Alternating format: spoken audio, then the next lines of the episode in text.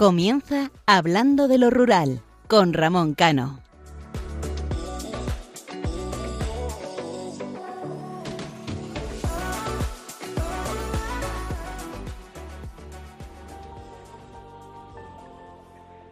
Muy buenas noches, queridos oyentes. La sociedad parece que se ha vuelto loca. O a lo mejor es que alguno también tenemos algo de cordura todavía. Tengo la costumbre de ir preparando las editoriales según van pasando los días, ya sea por mis vivencias, pensamientos o cosas que suceden a mi alrededor y al fin y al cabo alrededor de todos. Os explico esto porque cuando comencé a escribir la editorial de esta madrugada, quería hablaros de la falta de valores de esta sociedad y de muchos jóvenes. Y decía esto o quería decir y transmitir esto mm, al hablar eh, o al ver un vídeo que se hizo viral en el que un joven daba un guantazo a una persona sin hogar en un cajero, aquí en España. Eh, mientras su amigo, y lo pongo entre comillado, en vez de pararle y hacerle recapacitar, le grababa y a la vez le reía sus gracias. Una persona que no había hecho nada y que su único problema era tener una enfermedad y la desgracia de estar viviendo en la calle. Y os quería hablar de este caso porque eh, ahora las redes sociales nos hacen ver que no es un caso aislado ni un hecho aislado, sino que suelen ser más habituales de lo que creemos y nos damos cuenta. Pero en cuestión de 15 días, la película ha cambiado prácticamente 180 grados. Eh, estamos presenciando una nueva guerra en Oriente Medio, en el que los más vulnerables e inocentes pagan los problemas o que otro tema que no se está hablando como parte de la sociedad cristiana de Armenia está huyendo de, su, de sus pueblos, de sus ciudades, de la tierra de sus ancestros, porque si no son exterminados, simplemente por el mero hecho de ser cristianos. No sé si os suena algo de lo que está pasando en Europa.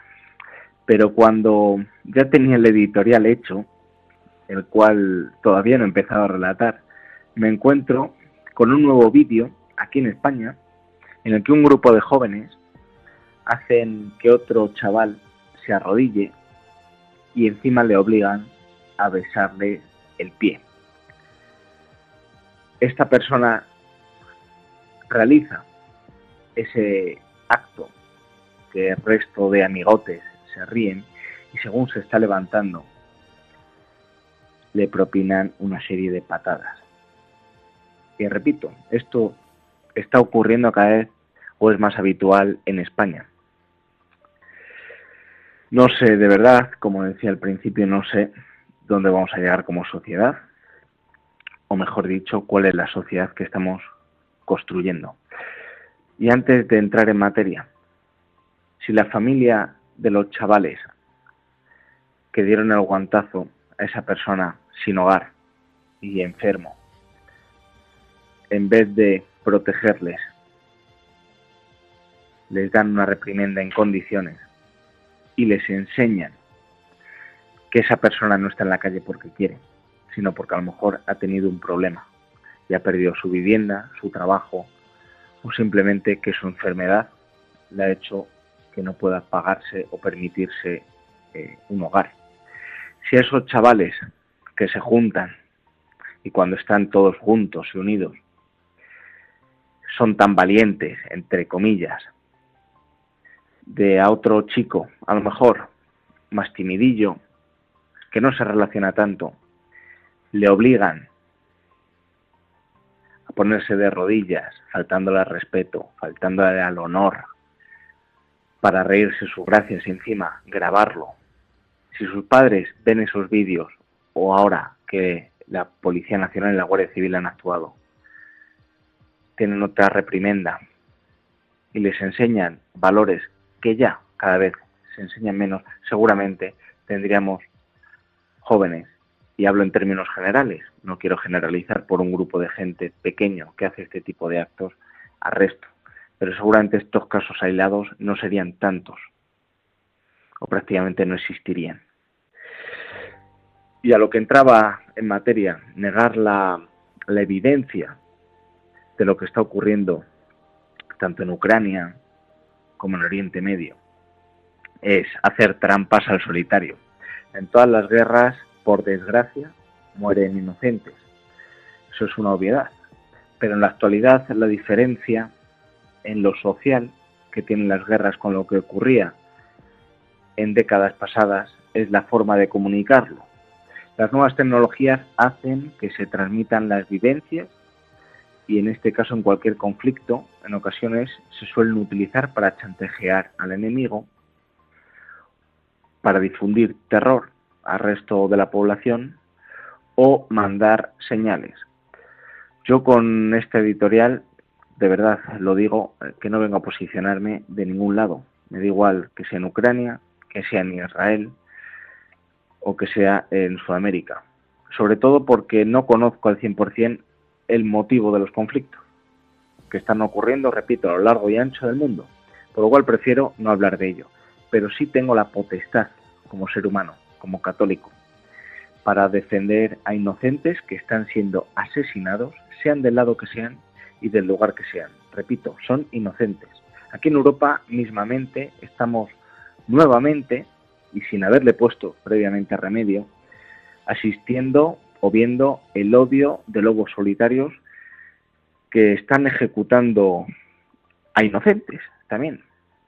Los bebés, los niños, las mujeres, los hombres y las personas mayores eh, que no son parte del conflicto o conflictos eh, están pagando con su vida el odio de unos a otros. Y eso no es justificable. Por más que se intente buscar un culpable, los inocentes no tienen que ser moneda de cambio de unos intereses o problemas de otros. De verdad que con la ilusión que empecé escribiendo esta, este editorial para transmitir sobre todo a los jóvenes que sí que hacen las cosas bien, que sí que tienen valores, que sí que ayudan al resto de la gente y tienen unos objetivos claros, pues con toda esa ilusión que empecé, eh, pues poco a poco se ha ido como el agua que está cayendo, ¿no? Se va por la alcantarilla. Porque en el momento que ves imágenes, que ves vídeos de niños, yo tengo hijos pequeños, eh, de cómo se están utilizando, cómo están siendo asesinados, ejecutados, a mujeres eh, violadas. yo soy marido, yo soy hermano, yo soy hijo. Entonces, jamás voy a justificar, sea del lado que sea, cómo se ejecutan niños inocentes, cómo se violan mujeres inocentes, cómo a las personas mayores se las decapita a mujeres y a hombres mayores inocentes, sumado a los asesinatos y ataques terroristas que, a día de hoy, desde hace unos días, se están sucediendo por toda Europa.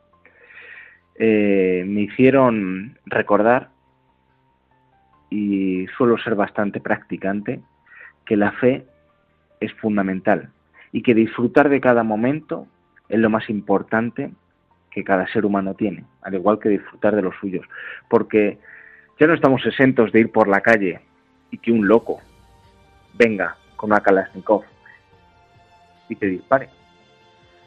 No, por desgracia, Occidente ha cambiado, la sociedad se está radicalizando y estamos viviendo momentos eh, que jamás ninguno de nosotros pensaríamos. Por eso, eh, desde aquí, a todos los oyentes les pido que recen por la paz eh, en, todo, en toda la tierra, que vuelva la concordia, que los rencores se apaguen y que la sociedad recupere los valores de respeto y la ilusión junto con la alegría desde estos micrófonos, eh, en estos tiempos que estamos viviendo, les puedo decir que tengan cuidado, sobre todo en aglomeraciones, en capitales, en no tan capitales, en pueblos, que tengan simplemente cuidado, que disfruten, como decía anteriormente, de sus seres queridos y tengan a Dios más cerca que nunca. porque como decía Santa Teresa de Jesús, que ahora hemos vivido en Ávila la Santa, solo el amor es el que da valor a todas las cosas. Disculparme de verdad que no haya sido el editorial que quería, pero creo que es importante eh, quitarnos la venda de los ojos y no hacer trampas, repito, jugando al solitario.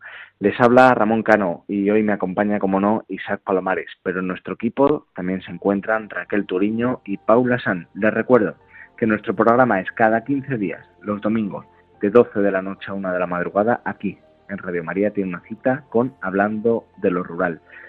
Para todos aquellos oyentes que nos escuchan,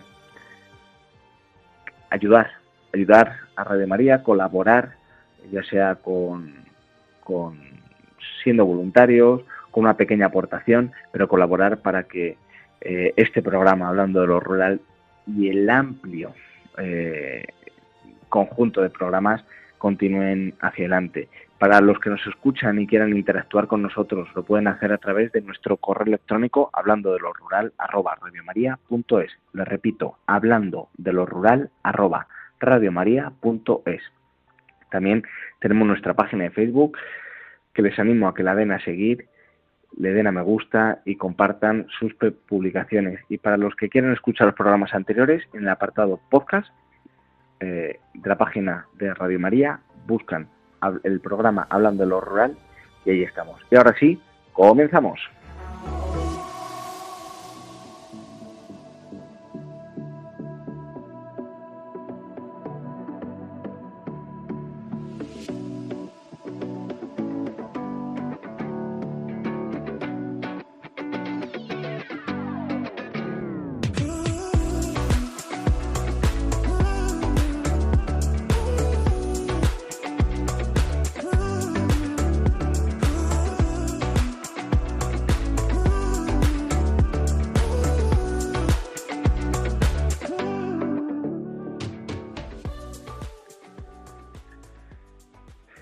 Isaac, muy buenas noches. Muy buenas noches, Ramón. Vas en patera, vas en barco, porque vaya semanita, vaya final de semanita, lloviendo, gracias a Dios, por, por, gran parte del territorio nacional, por ese mundo rural que necesita tanto el agua para que, pues, entre otras cosas, las aceitunas engorden y el aceite no suba más, porque todo el mundo se queja de que el aceite está subiendo, aunque yo creo que eh, el tema de la inflación está, está afectando a todos los productos eh, que tenemos en los supermercados como dice nuestro refranero español, Isaac, más vale tarde que nunca. Y el agua, eh, yo creo que al campo siempre le viene bien, aunque sea tarde, porque tiene la aceituna, está el tema de la castaña y seguramente otros muchos cultivos que ya pedían agua. ¿Qué tal han ido estos? Perdona, dime. No, fíjate, fíjate, Ramón, mucha gente que dice que, que los productos del mundo rural español que no tienen importancia, pero en cuanto hay un parpadeo que no llueve, que no llueve, que como el año pasado no hubo una buena cosecha de aceitunas, fíjate la que se monta. Evidentemente, al final nuestros agricultores son los que menos perciben. Eh, las comercializadoras, las grandes compañías son las que se lucran. Pero imagínate que todos los productos del mundo rural, todos nuestros productos agrícolas, ganaderos desaparecieran y dependiéramos de terceros países. ¿En cuánto se plantaría eh, los precios? Eh, escuchaba el otro día que por lo visto hay, hay una normativa que se va a aprobar en la Unión Europea respecto a esa ley que tratamos hace poco de bienestar animal eh, a nivel europeo, en la que dice que tienen que desaparecer muchísimas de las granjas de pollos, de cerdos y de conejos. En cuanto desaparezcan, ¿qué va a ocurrir? Pues que el pollo, que está ahora mismo en 3,75 euros, se va a disparar a cuánto? A 9 euros el kilo. Las familias lo pasan bien con las hipotecas, con la inflación. Qué divertido, ¿eh? Es que como decía, mm, no sé si es que yo me estoy volviendo loco o es que estoy algo acuerdo, según el mundo como se mire. Pero fíjate que este jueves eh, de esta semana eh, en Francia ocurría un problema. Ya no solamente es que tuviéramos conflictos bélicos eh, por medio mundo, casi a las puertas de una tercera guerra mundial y aquí en Europa con la que tenemos, con la alerta eh, antiterrorista elevadísima, sino que los franceses eh, a nuestros productos, al sector primario, en este caso al vino, eh, al cava y a la verdura, vuelven a, a, romper eh, camiones, a tirar el producto por el suelo. Eh, y tú has comentado una cosa, y es que esto, por eso lo llamamos hablando de lo rural, porque venimos aquí a defender a nuestros agricultores, a nuestros ganaderos y al medio rural.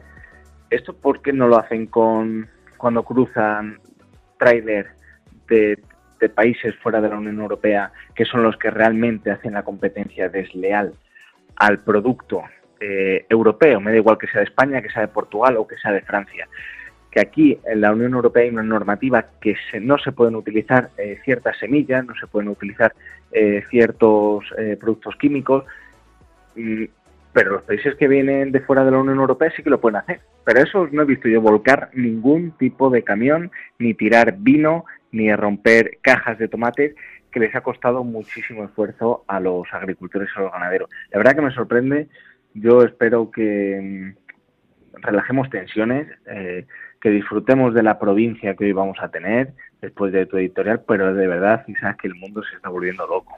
Pero bastante. Como dice la canción, que paren, que yo me bajo. El mundo, claro que sí, el mundo. Así que pues nada, te, te dejo con esa magnífica editorial que, que a todos tanto nos gusta.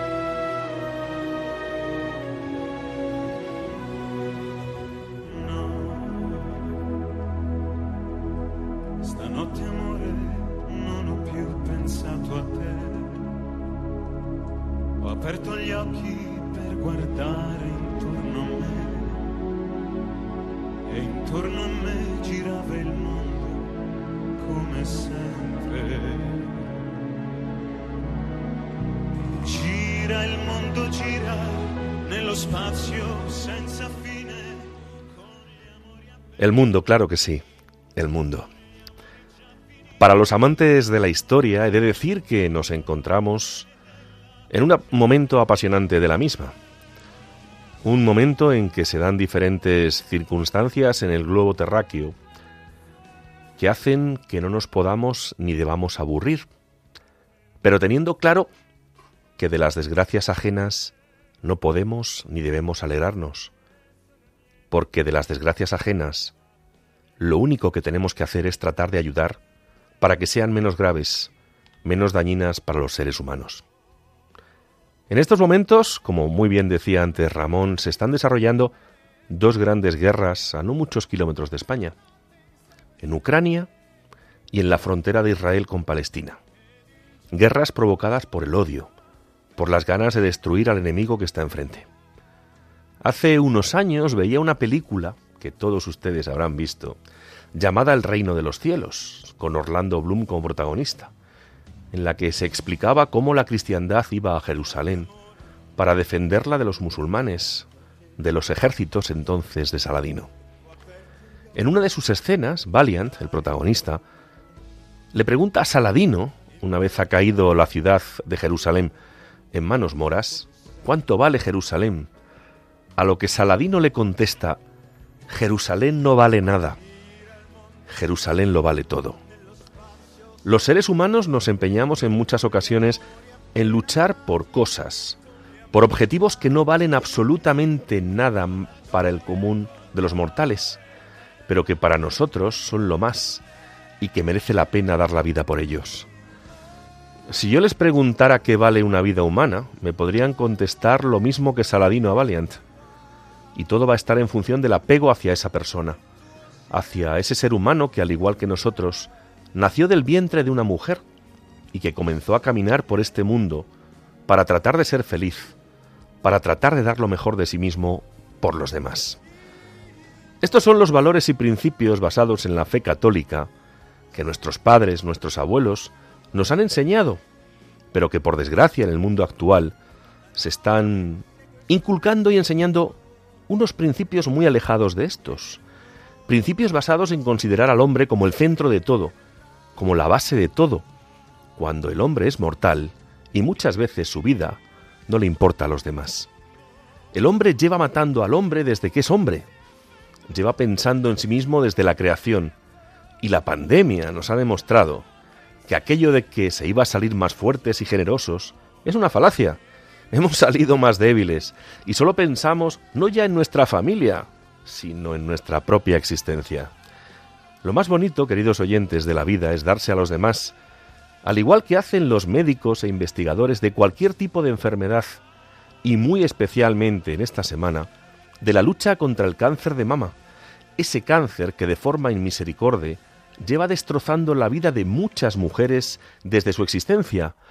Todos tenemos que poner nuestro granito de arena. Debemos poner recursos para investigación, para que las clínicas y hospitales salven vidas y saquen la sonrisa rosa a todas las luchadoras. Hoy os quiero dedicar este programa a vosotras, porque sois las que nos dais la vida, y vosotras, las mujeres del mundo rural, encima tenéis un agravante, y es la distancia a los hospitales, que ya de por sí hacen mucho más duros los tratamientos. En nuestro afán de lucha por la mal llamada España vaciada, apelo a la buena voluntad, al corazón de nuestros políticos, de nuestros gestores, para que no dejen de dotar de medios técnicos y humanos a nuestros centros médicos, para que consigan que nuestros jóvenes sueñen con ser médicos para salvar vidas, para dotar a este mundo de un mejor nivel de vida y de esa manera se muestre y demuestre que este mundo merece la pena y que seguimos la estela de Cristo, que dio la vida por nosotros, al igual que tenemos y debemos hacer nosotros por los demás. Queridas amigas, no estáis solas. Esta sociedad está con vosotras y esta sociedad lucha porque vuestra sonrisa, porque vuestra alma vuelva a teñirse del color rosa, de la alegría y de la felicidad.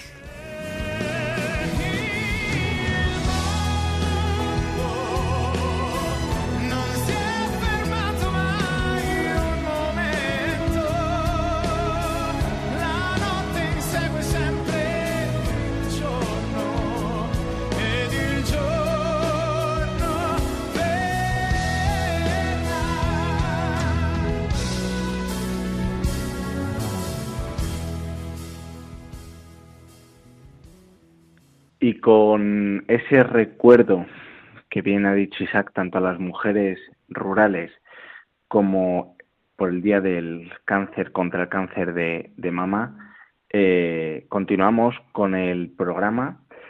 Y en este caso, eh, o, hoy, eh, volvemos a esa provincia de Almería, que la empezábamos en el programa anterior y hoy vamos a conocer eh, los pueblos más bonitos junto con su gastronomía. Pero antes de ello, y para quitarnos esa tensión eh, que estamos viviendo, vamos a escuchar esta magnífica canción como es Viva Almería de Manolo Escobar.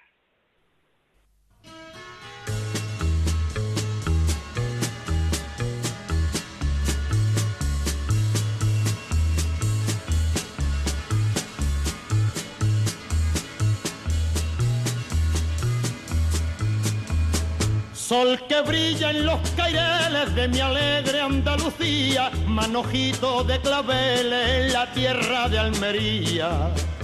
Allí vi la luz primera y empecé a tararear y hasta el día en que me muera yo le tengo que cantar. Almería, un inmenso coral, es tu hermosa bahía Almería es tu virgen del mar, mi estrellita y mi guía. Almería, paraíso de amor, tus mujeres son flores, tu alcazaba de luz y tu embrujo andaluz. Reina amor eres tú para los españoles.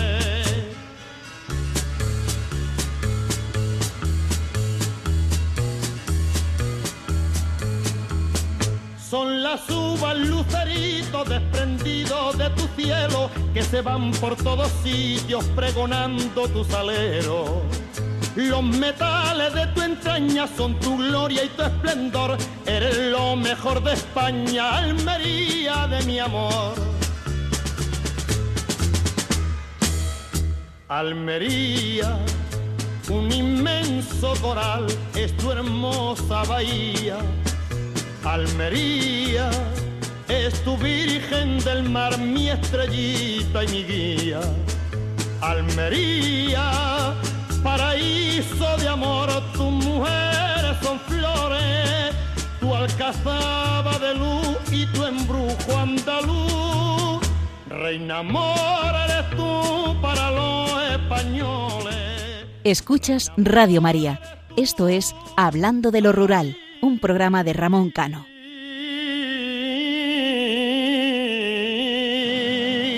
Reina amor eres tú para los españoles.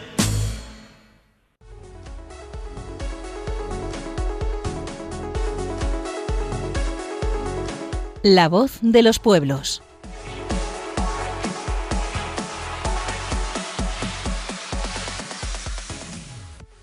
Qué gran cantante nuestro querido Manolo Escobar Isaac. Canciones míticas.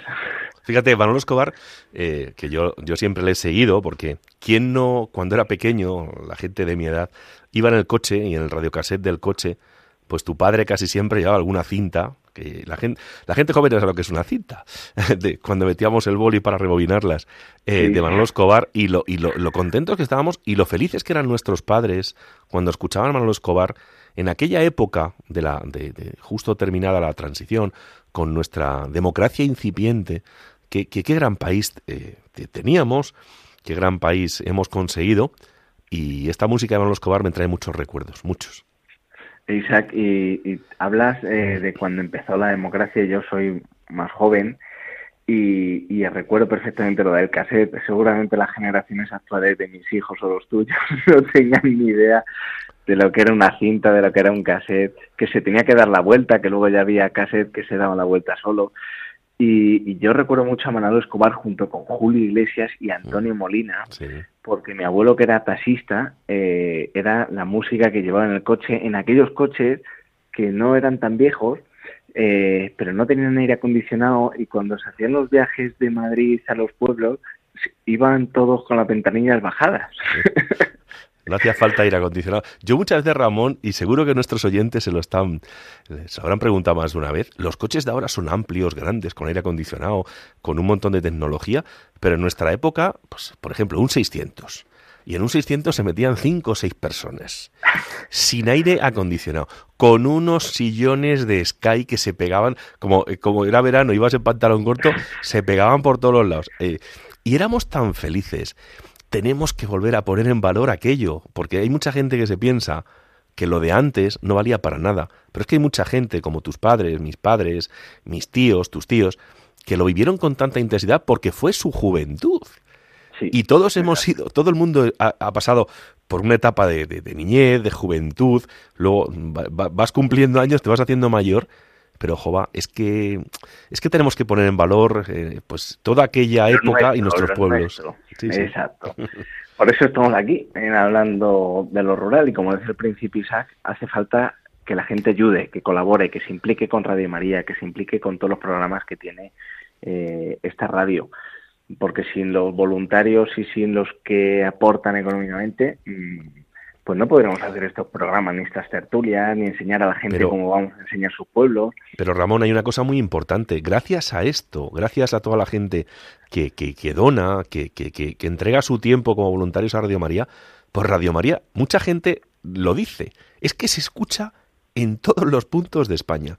Pues eso es gracias a la ayuda de nuestros oyentes, de toda la gente buena que siempre está escuchando los maravillosos programas de Radio María. Y eso es importantísimo, tenemos que seguir ayudando, apoyando, porque es una labor fantástica.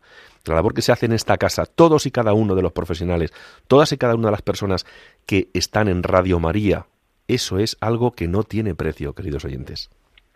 Y con esa misma labor de divulgación y difusión, vamos a dar a conocer a los pueblos más bonitos de la provincia de Almería. Y vamos a empezar por Mojácar.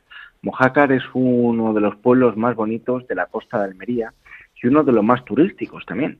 Seguramente muchos de los que nos escuchan hayan ido este verano. Pertenece a la comarca del Levante almeriense. Se halla a 2,5 kilómetros de la costa, donde se encuentra Mojácar Playa, que es un núcleo urbano perteneciente al municipio. Mojácar es un bonito pueblo blanco, típicamente andaluz. De su patrimonio histórico destacan la iglesia de Santa María, la ermita de Nuestra Señora de los Dolores, el Torrejón, el edificio del ayuntamiento, la puerta de la ciudad y la fuente Mora. Y vamos a continuar con Agua Amarga. Es una pedanía del municipio de Níjar, que forma parte de la comarca metropolitana de Andalucía. Su emplazamiento es privilegiado, a orillas del Mediterráneo y dentro del Parque Natural del Cabo de Gata. Agua Amarga está situado cerca de Vera, uno de los núcleos de más afluencia turística de la provincia, y su bonita playa es una de las más visitadas de la zona. En Agua Amarga no debemos dejar de visitar Mesa Roldán, un antiguo volcán en cuya cima hay un faro y una torre de vigilancia. Las Negras, situada en el Parque Natural del Cabo de Gata. La localidad de Las Negras es uno de los pueblos costeros de Almería que sí que tienes que visitar porque además es de los más desconocidos. La población, que es una pedanía de Níjar, cuenta con espectaculares playas, entre ellas la conocida Cala de San Pedro, y es presidida por un castillo que entre otros tiempos hizo la función de cuartel de nuestra querida Guardia Civil. Junto a la localidad se levanta el Cerro Negro, lleno de calas vírgenes y cuevas como la Piedra Colorá o Cala Hernández. Otros parajes interesantes de su entorno son el Peñón del Gitano y la Caleta del Cuervo. Los aficionados al, submarinismo y al buceo encontrarán en este lugar un auténtico paraíso, debido a la inmensa transparencia de sus aguas, como decíamos al principio, porque son calas vírgenes. Vélez Blanco es un municipio situado al norte de la provincia almeriense, a 1070 metros de altitud sobre el nivel del mar, y pertenece a la comarca de los Vélez. De su patrimonio arquitectónico destaca el castillo del siglo XVI, la iglesia de Santiago y el convento de San Luis, en su término municipal se encuentra la famosa Cueva de los Letreros, con pinturas rupestres, en la cual se halla el conocido índalo, una representación de una figura humana que con el pasar del tiempo se ha convertido en un símbolo de la provincia de Almería. La cueva está declarada Monumento Histórico Nacional, así como Patrimonio de la Humanidad por parte de la UNESCO. Níjar es un municipio situado al sur de la provincia de Almería, a 356 metros de altitud sobre el nivel del mar y forma parte de la comarca metropolitana de Almería. En cuanto al patrimonio histórico del municipio destaca su casco antiguo y de manera especial su plaza del mercado y su barrio de la Atalaya. Entre sus construcciones sobresalen el edificio donde se aloja su consistorio y la iglesia de Nuestra Señora de la Encarnación, de estilo mudéjar, y que en otros tiempos fue una mezquita. En las proximidades de, Níjar se encuentra el embalse de Isabel II, considerado una de las mayores construcciones hidráulicas del siglo XIX. Sorbas. El municipio de Sorbas está situado en la comarca del Levante almeriense. Se halla a poco más de 400 metros de altitud sobre el nivel del mar. La localidad es muy conocida porque en su término municipal se encuentra el Carts en Yesos de Sorbas, un complejo formado por cuevas, cañones, geodas y otros fenómenos parecidos que a lo largo de los años han ido excavando el río Aguas. De entre su legado histórico se pueden destacar diversas obras, entre ellas la iglesia de Santa María, el Palacio de los Duques de Alba, el edificio que aloja al ayuntamiento, la ermita de San Roque, la ermita de la Virgen de Fátima o el horno árabe, que es el único que se conserva y que sigue activo, destinado a la cocción de piezas de barro de los alfareros del municipio. Sorbas se asienta sobre un precipicio que se denomina Afa. En el municipio encontraremos diversos miradores como el de Santa Cecilia o el del Porche, desde donde se pueden observar sus casas colgantes. Berja es un municipio situado al sur de la provincia de Almería, a los pies de la sierra de Gador y a tan solo 14 kilómetros de la costa. Pertenece a la comarca del Poniente almeriense, ubicándose a 335 metros de altura sobre el nivel del mar. La localidad destaca por su abundante manantiales. En cuanto a su patrimonio sobresalen los restos de un anfiteatro y un acueducto, así como los de mosaicos muy similares a los encontrados en la ciudad de Pompeya. También merece especial atención el santuario de la Virgen de Gador y la iglesia de Anunciación. Rodalquilar, perteneciente a la comarca metropolitana de Almería y a su vez al municipio de Níjar. La localidad de Rodalquilar es muy conocida por sus antiguas minas de oro. Se halla en el Parque Natural de la Sierra de Gata y en ella encontraremos abundantes puntos de interés que no debemos dejar de visitar, como las antiguas minas antes citadas, que se explotaron desde finales del siglo XIX hasta finales del siglo XX. También son destacables su anfiteatro, la batería de San Ramón, la Torre de las Alumbres, la Torre de los Lobos o el Jardín Botánico del Albardinar. Dentro de su término municipal encontraremos además la oficina gestora del Parque de Gata. Rodalquilar ha sido escenario del rodaje de un gran número de anuncios publicitarios y de películas. Entre las películas más conocidas están títulos como La muerte tenía un precio, Los guerreros del sol, eh, Indiana Jones y La última cruzada. Para terminar y como curiosidad debe comentarse que en sus minas fue descubierto un nuevo mineral que se bautizó con el nombre de rodalquilarita. La almadraba de Monteleva. Es una pequeña pedanía de la ciudad de Almería y más en concreto del Cabo de Gata. Es un núcleo pesquero que se ubica junto a las salinas del Parque Natural, en las que destaca la iglesia de las Salinas, inaugurada en 1907, y sus playas. En cuanto a su arquitectura, destaca por la enorme sencillez de sus casas ubicadas a orillas del mar. Abrucena es una pequeña localidad situada a 978 metros de altitud sobre el nivel del mar y en la que viven casi 1.200 vecinos forma parte de la comarca de los Filabres Tabernas. Es un bonito pueblo situado en plena falda de Sierra Nevada y cuyo patrimonio histórico incluye el castillo El Castillejo, declarado bien de interés cultural. Lucainena de las Torres. Este municipio, en el que solo viven unos 570 vecinos, pertenece también a la comarca eh, de los Filabres, Tabernas, situándose a una altitud del nivel del mar de 542 metros. Isaac, hemos hecho un recorrido por la provincia Almería. Nos han faltado muchos pueblos que conozco, sobre todo la Alpujarra almeriense, y ahora vamos a irnos a una gastronomía, como es la de la provincia, que a mí en particular eh, me sorprendió para bien.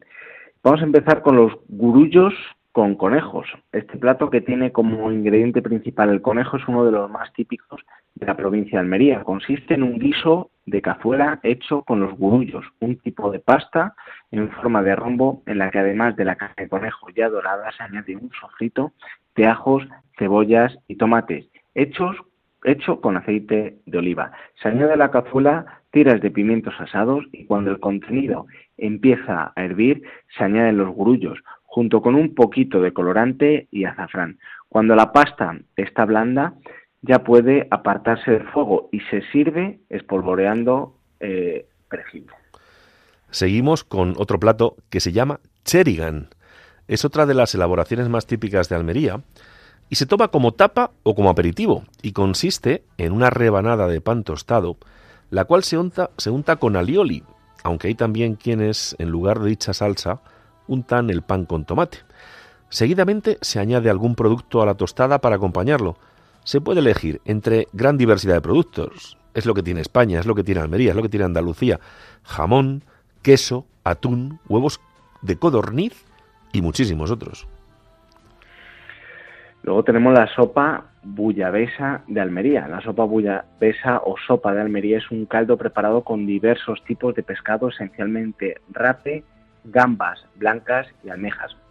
Durante la cocción se añaden algunos complementos como guisantes, cebollas, pimientos, zanahoria, laurel, mayonesa y sal.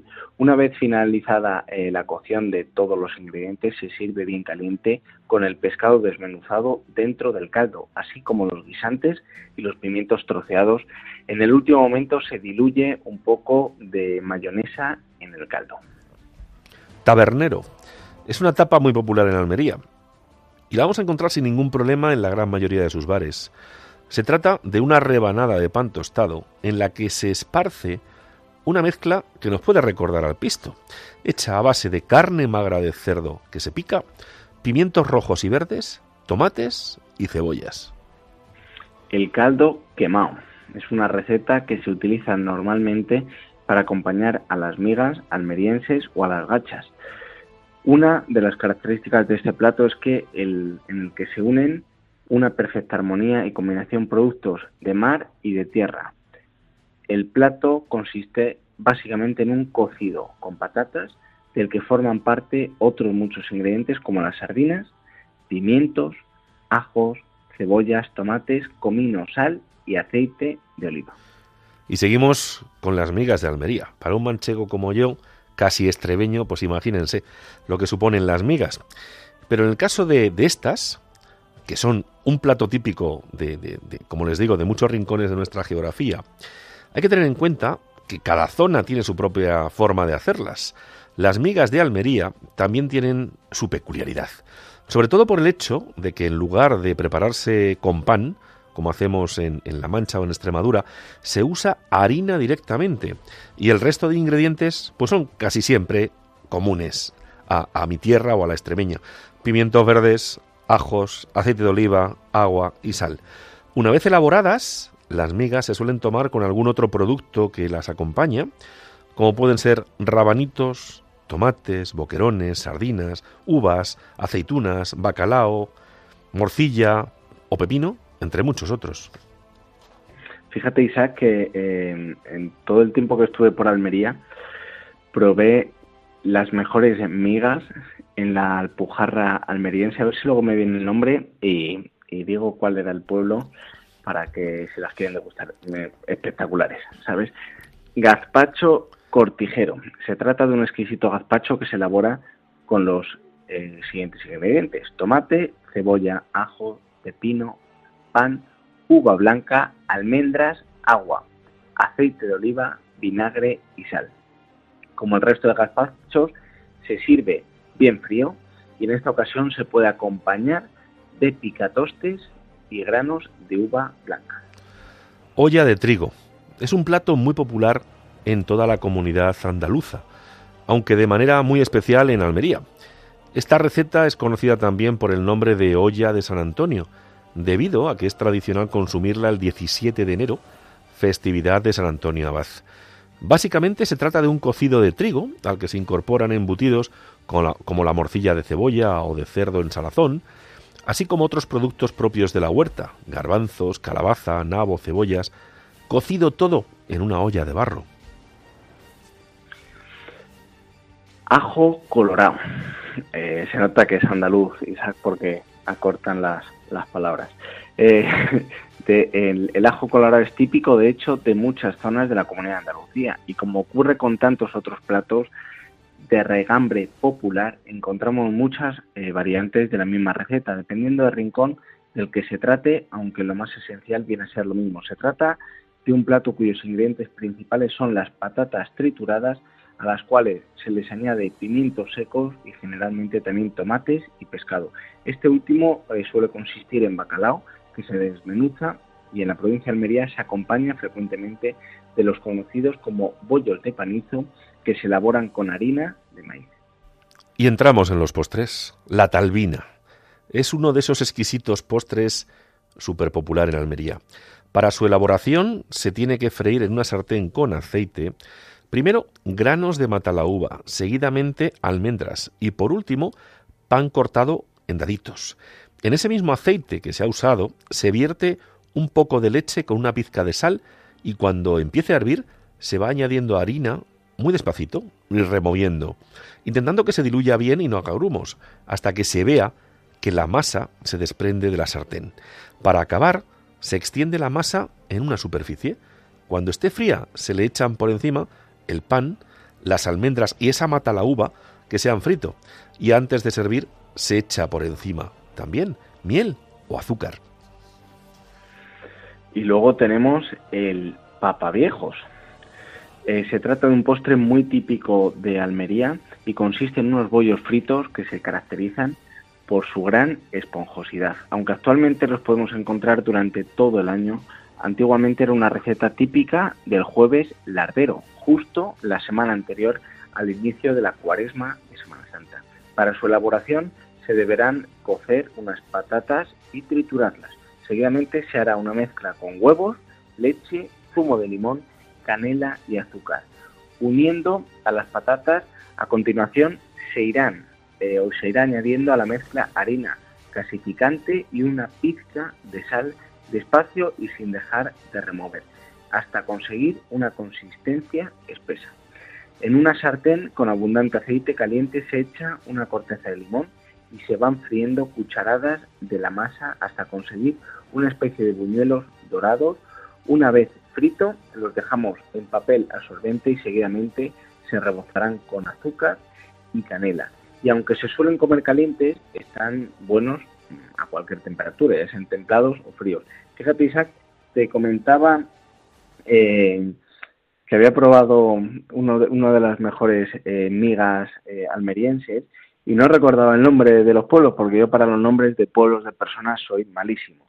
Y era en Beires, que está es un pueblo muy muy muy pequeñito en la Alpujarra almeriense al lado de, otro municipio que se llama Almócita, que seguramente más gente lo conozca y allí eh, su cocinera o la propietaria del hotel Lola nos hizo, eh, bueno, espectacular, espectacular. Así que para que veamos muchas veces que no sabemos valorar, no sabemos vender en nuestra, nuestra gastronomía, nuestro patrimonio, nuestra cultura, nuestra historia, lo que comentábamos o lo que comentabas en este caso al principio y lo que llevamos comentando durante programas y programas, que no es una cosa nueva. En Ramón, y un detalle importante. ¿Tú te has dado cuenta los ingredientes?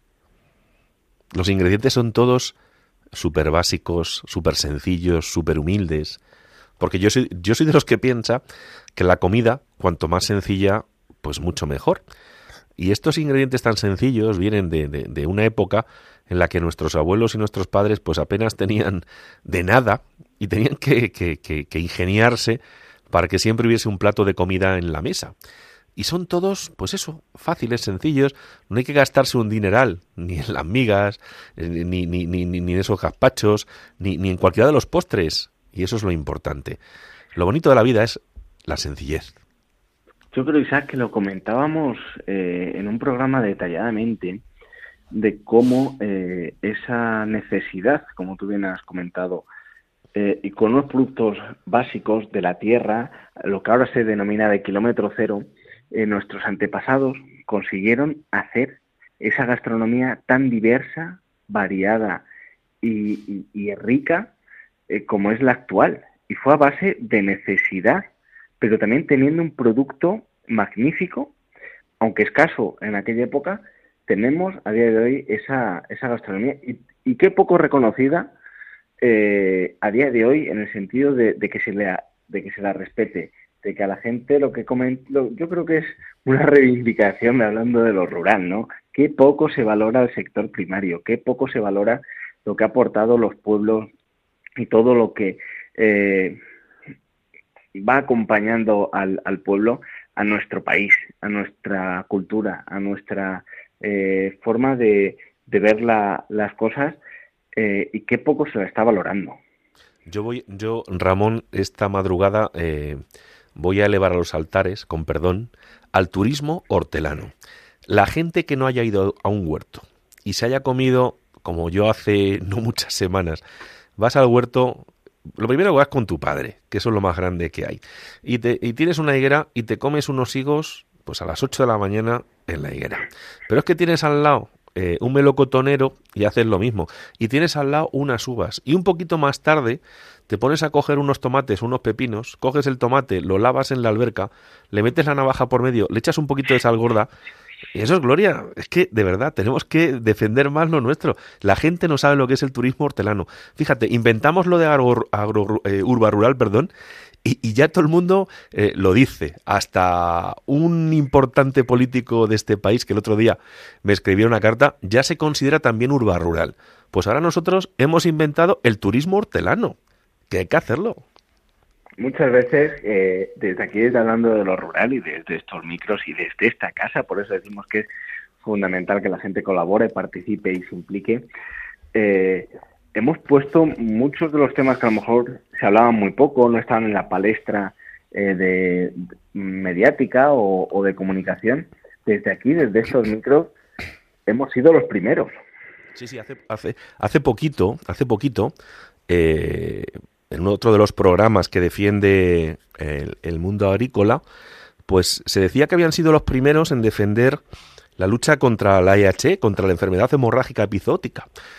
Y no es así. Los primeros, los primeros, le pese a quien le pese, queridos oyentes, ha sido hablando de lo rural en Radio María. Luego la gente se va subiendo al carro, pero, eh, pero eso, de verdad, me, me, ponía súper orgulloso el otro día de ver que, que, que otra gente, otros compañeros de los medios de comunicación, de los poquitos que defienden el mundo rural como nosotros, hablaban de eso. Que quede claro, que esa enfermedad, los primeros que la hemos defendido con, con, ganaderos, con, con, con, un veterinario fantástico, hemos sido nosotros. Y eso no nos gusta ponernos medallas, pero tenemos que decirlo, Ramón. Hay que reivindicarlo, es decir, eh, a nosotros vimos que en nuestro entorno eh, la gente que tenía eh, ganado estaba viviendo esa situación. Entonces, en primer lugar, como bien has dicho, entrevistamos a un ganadero que estaba sufriendo y el, el problema y luego posteriormente nos pidieron oyentes del medio rural, oye, a ver si entrevistáis un veterinario que nos dé unas pautas porque nuestras eh, comarcas no saben muy bien cómo actuar. Pues ahí estuvimos, hablando de lo rural, ahí estuvo. Por lo cual, Isaac, mm, estamos al pie del cañón siempre, sobre todo en, lo que tiene que ver con el medio rural. Sí, pero eso es importante y eso es bonito. Y, y yo echo mucho de menos, echo en falta que las noticias eh, de los grandes telediarios, eh, de, los grandes medios de comunicación, tanto eh, visuales como oídos, se hable más del mundo rural. Porque habría que contar cuántas veces se cita el medio rural al cabo del día en cualquiera de esos telediarios, insisto, de las grandes cadenas de televisión o de radio, en poquísimos. Y nosotros el mundo rural aquí lo defendemos a capa y espada y siempre lo vamos a hacer. Pues efectivamente, pues nada, Isaac, mm, se nos acaba el programa con esta provincia. Seguramente el próximo programa, como comentábamos al inicio de esta nueva temporada, nos tocará una entrevista. No vamos a decir de qué, porque yo creo que tiene que ser sorpresa para que poco a poco eh, nuestros clientes vayan conociendo las demandas, reivindicaciones, proyectos que se están realizando en, en nuestros pueblos. Así que la semana que viene creo, Isaac, que nos toca una magnífica entrevista. Interesante, interesante. Además tenemos varios campos abiertos y creo que creo que, va a gustar y que la gente se lo va a pasar bien y va a aprender mucho. Pues nada, Isaac, muchísimas gracias. Una madrugada más por estar aquí con, con nosotros en Hablando de lo Rural en Radio María. A ti siempre y que Ramón, que nuestros oyentes no olviden que nuestros podcasts los pueden escuchar en la página web de, de Radio María o si quieren nuestra, nuestra página de Facebook de Hablando de lo Rural, que ahí siempre podrán encontrarnos. Pues nada, queridos oyentes, muchísimas gracias una madrugada más por estar al pie del cañón, por querer conocer eh, la gastronomía, los pueblos más bonitos de, en este caso, de la provincia de Almería, a mis paisanos de la zona del Valle del Tietar, en la provincia de Ávila, sobre todo a los ciudadanos de Arenas de San Pedro. Feliz, eh, felices fiestas patronales en honor al Santísimo, eh, en este caso al patrón de Arenas de San Pedro, eh, San Pedro de Alcántara. Como decía, nos vemos en 15 días. Hasta pronto.